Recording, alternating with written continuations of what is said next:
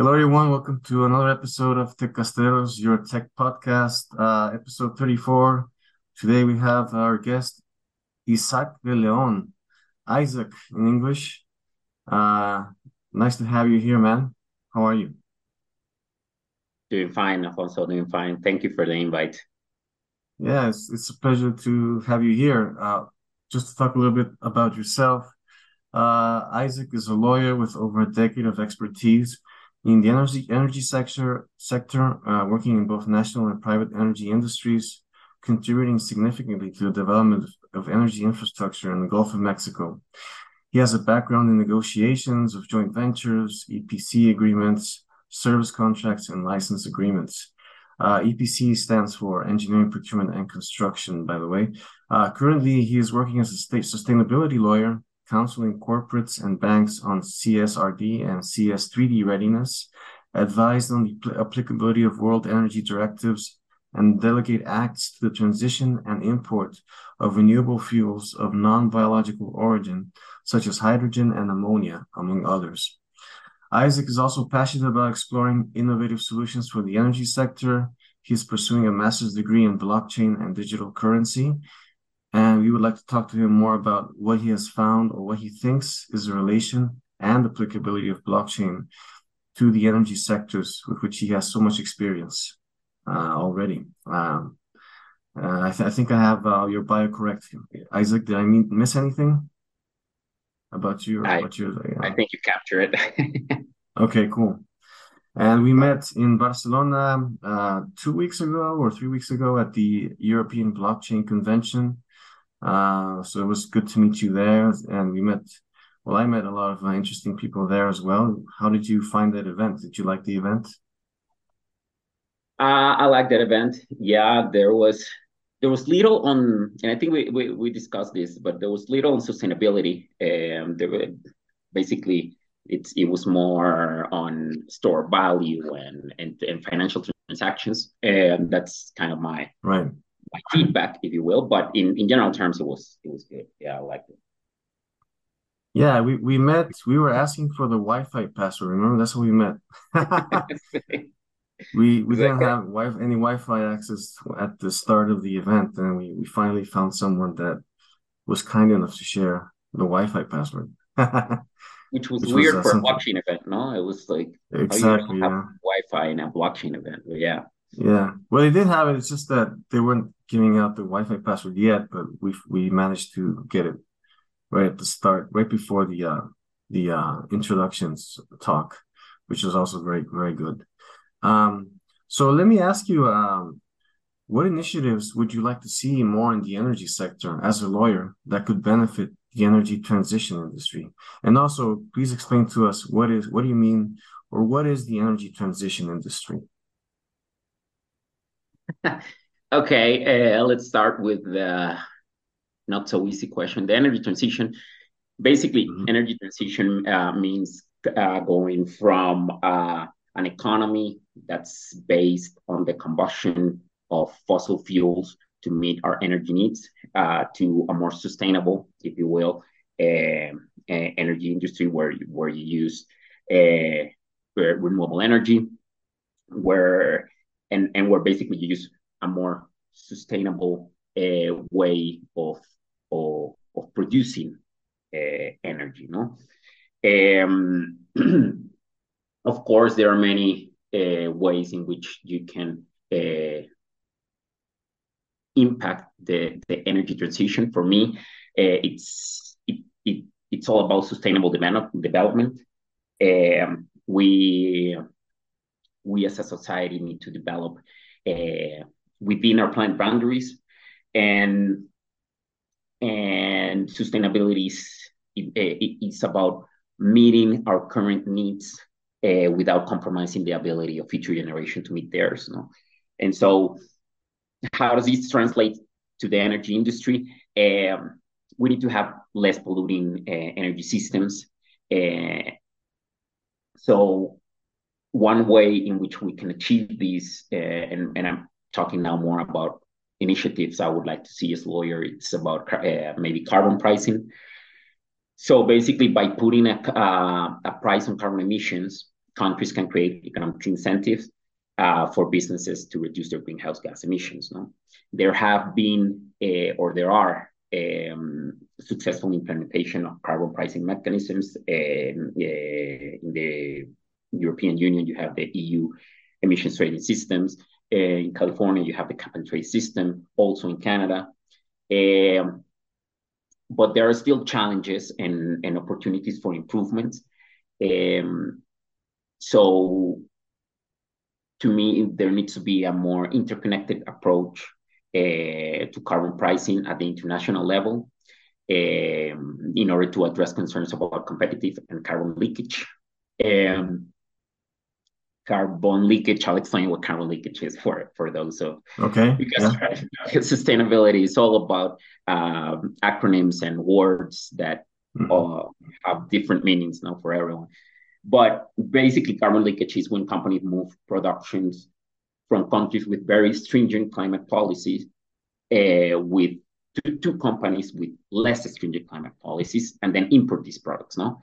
And so when business transfers their productive activities from one country to another, um, there's a risk that the uh, climate change effort to reduce emissions that are made in one country uh, are basically um, reduced uh, or affected when you um, move your extractive, uh, your productive activities to another country and then import it. Um, and one good example of, of, of, this is the carbon border adjustment mechanism, uh, which was implemented in the European Union, or which will which will be implemented in the European Union as of 2026. Um, so to me, that's a good initiative seeking an interconnected approach to carbon pricing. Um, So basically, so, there's yeah. a lot of uh, um, introduction, I would say, I think, of non-green um, biofuels or fuels uh, when there's leakage or transition from one place to another. Is that is that what you're trying to uh, well, manage or try? Hmm? No, basically, basically, uh, you as a let's take the the European example.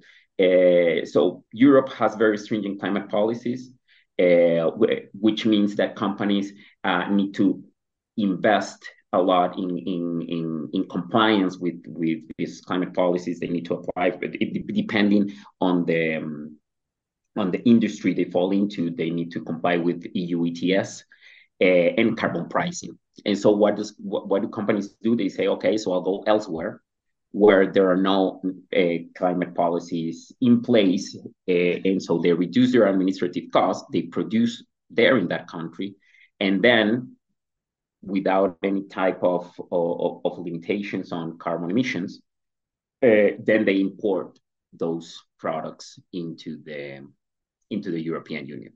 And what and basically what that does is that diminishes the the climate change efforts and the carbon emission F, carbon emission reduction efforts that the EU is trying to accomplish. You know? Okay. Have you seen uh, efforts like this in uh, in America, Latin America, or North America?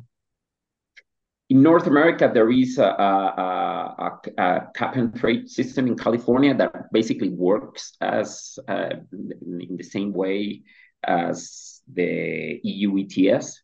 So a cap and trade system uh, basically means that you have um, you as an industry you, you you you receive a cap, which is a, a limit on the amount of emissions you can uh, emit. Uh-huh. Um, yeah and so basically, if you if, if you exceed those limits, you you have to pay for for whatever is above your limit. And if you don't, if if you are able to to operate uh, within the boundaries of those limits, then you you have a car. Uh, you have allowances that you can that, that you can trade to those people that or those companies that have uh, emitted more no and that creates mm-hmm. uh, and that creates a carbon uh, economy where you can basically uh, Eh, trade uh, those eh, basically emission permits to whoever needs them. No, that of course the purpose is that as time moves on, companies are more and more incentivized to emit less because the price it keep of carbon allowances keeps going up. No? Okay. Okay. So that's that's a, measure that they're taking to try to make companies reduce their emissions. Correct. Yes, yeah, that's that's a, car, a carbon pricing initiative. No, pricing. And, and and basically the the you know climate climate change is a global challenge. Uh, uh, that has effects across international borders. No, uh, yeah. so global cooperation uh, it's it's mandatory to in, in order to address climate change and and and, and sustainability. You know? Okay. Of course, carbon pricing needs to be uh, integrated into a broader set of of policies and strategy. Uh, so renewable energy and energy efficiency incentives uh, enhance the overall impact of carbon pr- pricing. So so yeah. Okay. Okay. Yeah. And um, you uh, you're doing your master's in blockchain. Um, so how do you think? Well, first of all, why why are you interested in blockchain? well, uh, because I, I, I think blockchain has uh, a lot of potential. No, it, it, it goes beyond the use case for for financial institutions. Uh, you have um, as as a blockchain a you have uh, a decentralized, open source, censorship resistant, traceable uh, ecosystem, if you want to call it like this.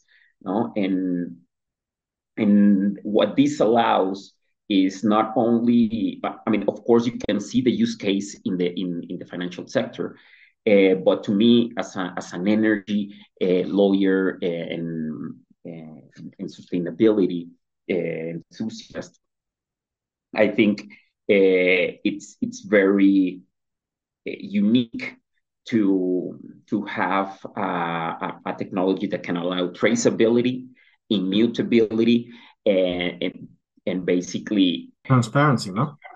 Transparency, no? Uh, yeah. In, also in a distrib- in, in, in a decentralized manner, uh, right. because because this allows uh, for, for, everyone to see. Of course, this this this talks about the transparency you, you just mentioned, uh, but but this adds reliability to to the system. How is this important?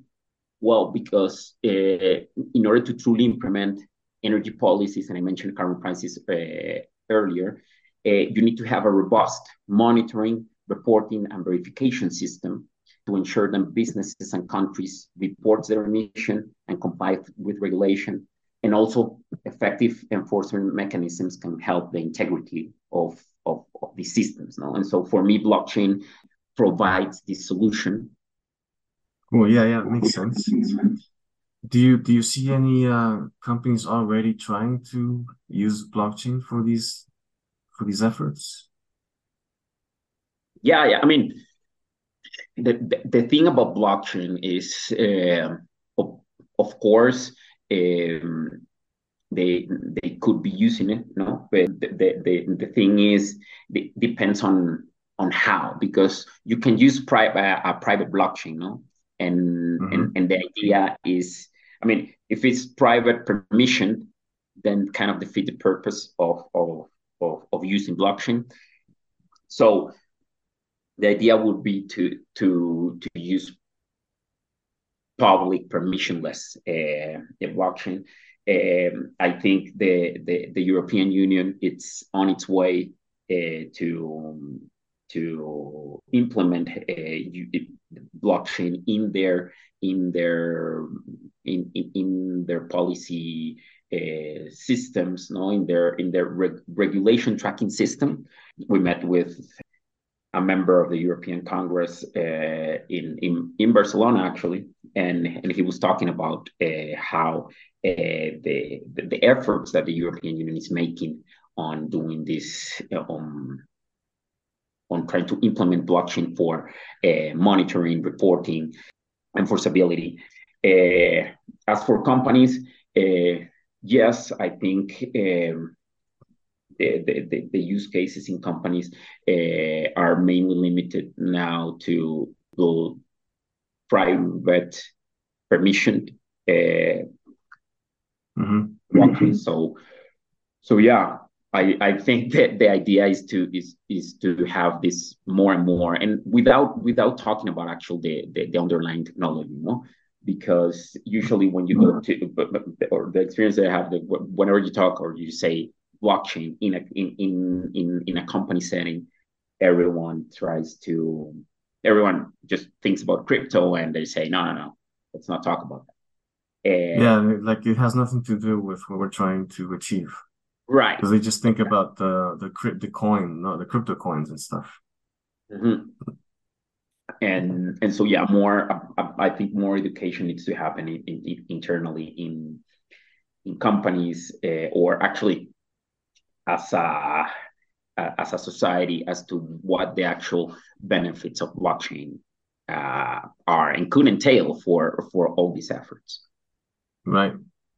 And uh, well, just as a parenthesis, I did notice there was a lot of banks or bank banking people at that co- convention, and there's a lot of uh, private blockchain companies trying to, you know, promoting their blockchain because you know they have different uh, encryption mechanisms, uh, saying that they ensure that you know the data is is is encrypted and protected. So it's kind of like defeats the original purpose of the blockchain, right? Because it's supposed to be transparent, but now, you know, big banks don't want that, right? They they want to use a blockchain, but keep the data private.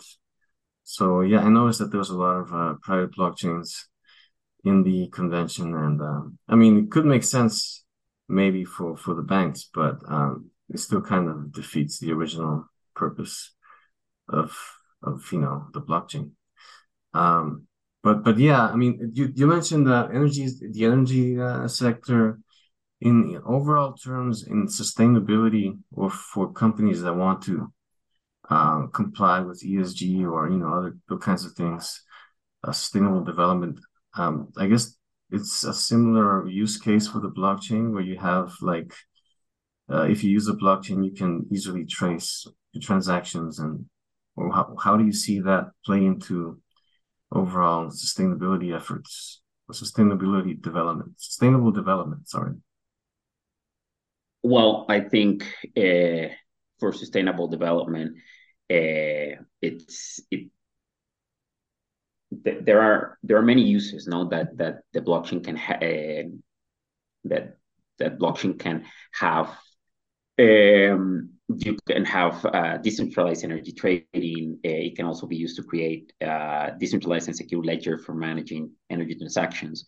Uh, but the use case that I think, or that I'm more, uh, I'm really enthusiastic about, um, is is carbon credits.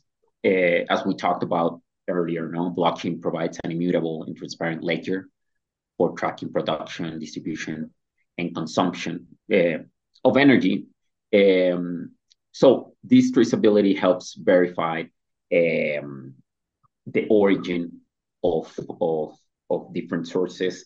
Um, but blockchain creates a, a, transferable, a transparent and traceable ledger for mm-hmm. carbon credit transactions. No, uh, so each step in the carbon credit life cycle, from project development uh, to verification and retirement, can be recorded on the blockchain.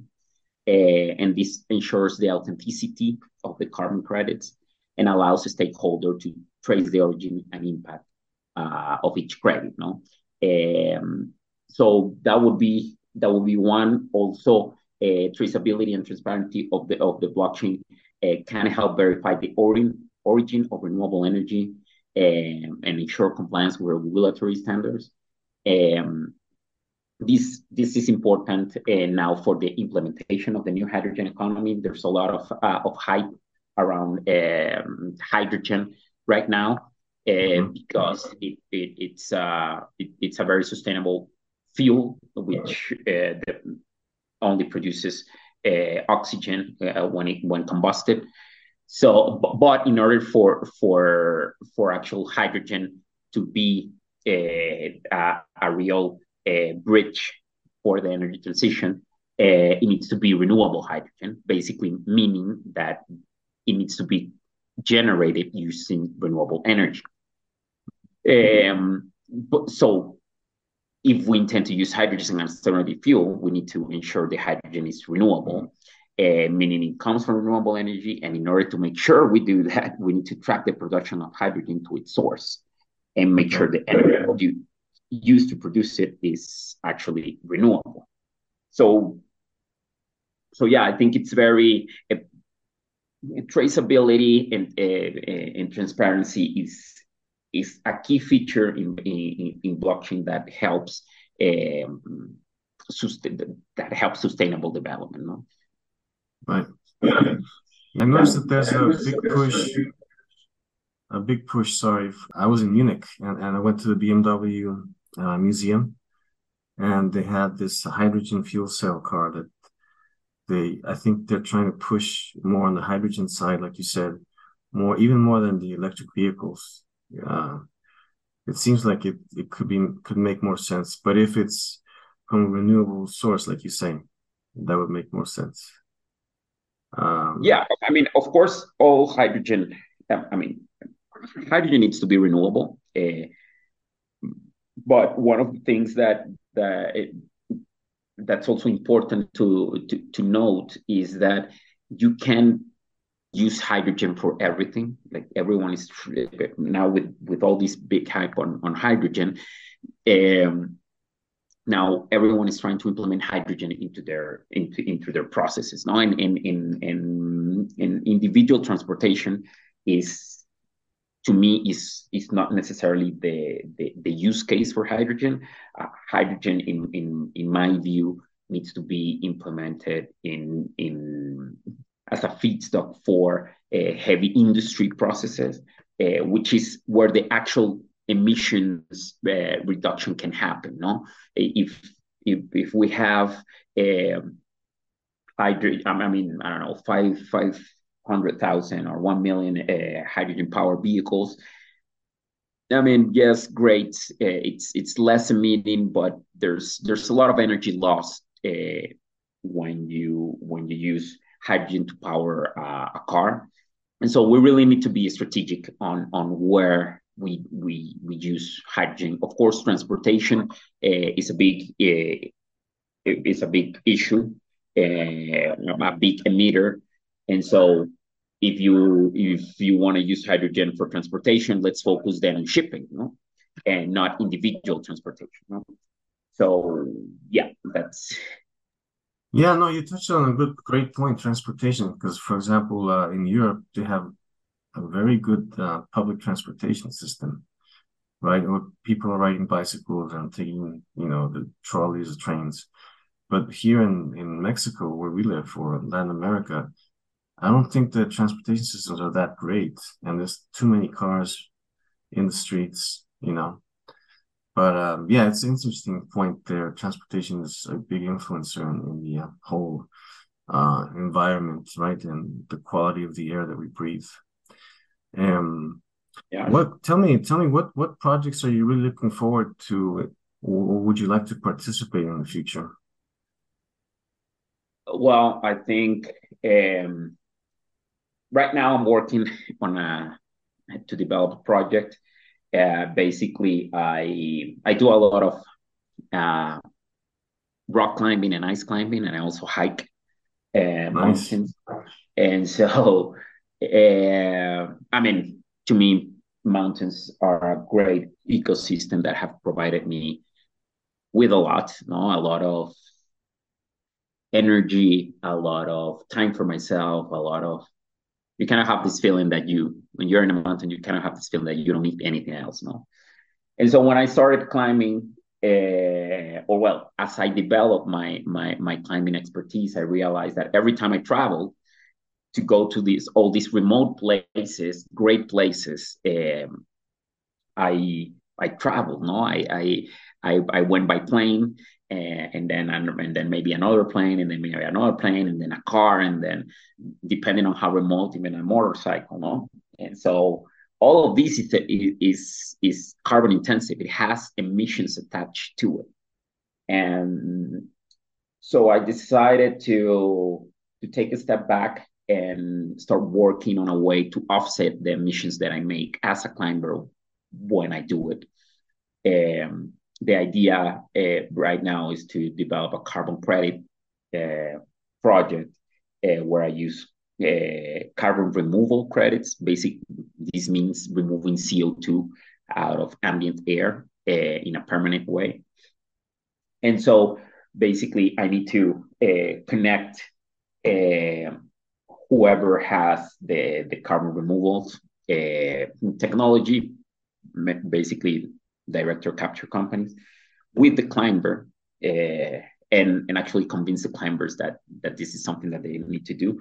And also i need to connect them with um with, with the airlines um also air transportation is uh, is a big emitter uh, or, or, or the industry is a big emitter. So yeah I think it, that's kind of the project that I'm that I'm working on right now. Of course, mm-hmm. I, I I am looking to. Uh, I would also like to help uh, blockchain companies or energy companies implement uh, their net zero strategies. Um, so, climate policy. I mean, yeah. it, uh, this all falls in, in into a into a sustainable development kind of uh, perspective, in my view. Uh, this is also why I'm why I'm doing the the I'm taking the master's degree in blockchain because um, sustainable or sustainability is is is all about data management. Uh, no, when you when you yeah. set uh, when you set uh, a net zero target, uh, you basically have to measure uh, your scope one, scope two, and scope three emissions. You have to kind of say, uh, well, what what's my impact uh, on on on the environment? Where is my value chain? Uh, where is my product going? How is it disposed of? And and then you have to set your target. You have to um, uh, report on it. You have to you, you have to kind of um, analyze uh, if you are meeting these goals no and so this is all about data it's all about finding a true way to to to have reliable data to have reliable reporting to to be part of a system that that that not only allows uh, for traceability but also for accountability no? and so in this context is the, is what I'm trying to get involved to get involved in. Um, setting these targets using uh, blockchain technology and even uh, implementing these net zero targets. That sounds very interesting. And I didn't know you were like you were like uh, you were into hiking. That's cool. I am, I am, I am. It's, it's an interesting idea that you have that sort of like um you wanna you wanna incentivize hiking basically, right? I Is want to incentivize mm-hmm. responsible mm-hmm. hiking. No? Responsible hiking, there you go. No, so I, I want to promote sustainable travel to protect the environment that yeah, yeah, okay. that, that I love.